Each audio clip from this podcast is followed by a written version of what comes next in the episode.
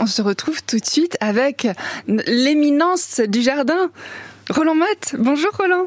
Bonjour Laure, comment allez-vous? Eh bien écoutez, ça va bien, très bien parce qu'il fait beau et qu'on va parler euh, plantes, j'allais dire potager, mais non. Euh, oh bah si, si, si, on peut, puisqu'on est, on, est sur la fin du parcours pour le concours des jardins potagers.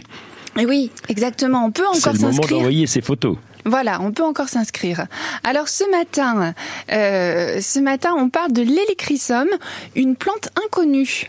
Alors pour, vous peut-être, mais c'est vrai qu'elle est le nom. Oui, mais ça, il y en a plein de plantes inconnues. Oui. elle n'est pas tout à fait inconnue. C'est une plante aromatique euh, qu'on appelle aussi l'immortel d'Italie ou l'herbe au curry. Et c'est une plante intéressante parce qu'elle fait déjà des fleurs jaunes d'or qui sont très très jolies. Elles sont très concentrées ces fleurs. C'est une vivace qui repousse donc chaque année. On n'a pas besoin de s'embêter à la planter tout le temps. Elle fait à peu près 50 cm de haut. Elle aime le plein soleil. Le feuillage est persistant, un peu bleuté, un peu façon, façon lavande, on va dire. Elle fleurit de juin à octobre et puis c'est une plante méditerranéenne. Elle est un peu sensible au froid. Enfin, surtout, elle aime bien les sols bien drainés. Quand le sol est bien drainé, ça arrive à tenir le coup. Vous avez dit la plante curry. C'est avec elle qu'on fait le curry Alors presque, presque. Elle porte le nom de curry parce qu'elle a un parfum. Alors là, c'est impressionnant quand on frotte ses fleurs simplement ou ses feuilles. Eh bien, le parfum qui s'en dégage, c'est vraiment un parfum curry. Mais c'est pas avec elle qu'on va c'est pas avec elle qu'on va confectionner la poudre de curry. Non, la poudre de curry, c'est un mélange de différents épices. Ça va dépendre des régions. Il y a du cumin, de la cardamone, du curcuma, du gingembre. Enfin bref, il y en a pas mal. Mais on va utiliser quand même ces fleurs. Excusez-moi, j'ai un chat qui était venu avec moi ce matin. Ça s'entend. oui, ben voilà, ça y est, il est, il est reparti, mais il va pas tarder.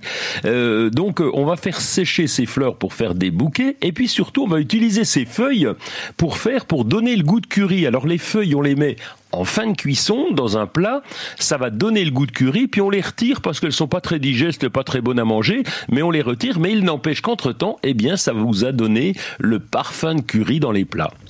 Et au niveau de l'entretien de cette plante? Oh, là, là, là, vous savez que je vous choisis des plantes peinards, mais là, c'est encore pire. Hein. Là, c'est vraiment, allez, on va dire, il y a rien à faire, et puis autour, eh ben, on fait rien, parce que elle est résistante à la sécheresse en plus, donc euh, on va pas arroser. Si la première année, c'est obligatoire, on va arroser la mhm. première année, mais après, on est tranquille.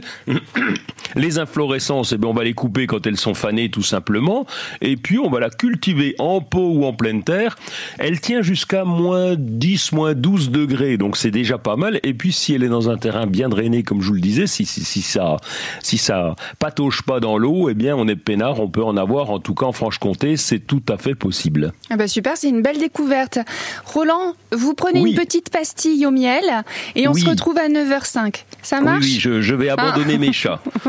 voilà, parce que là ça gratouille, hein, ça gratouille pour tout le monde. Allez, à tout à l'heure Roland. À tout à l'heure. Merci beaucoup.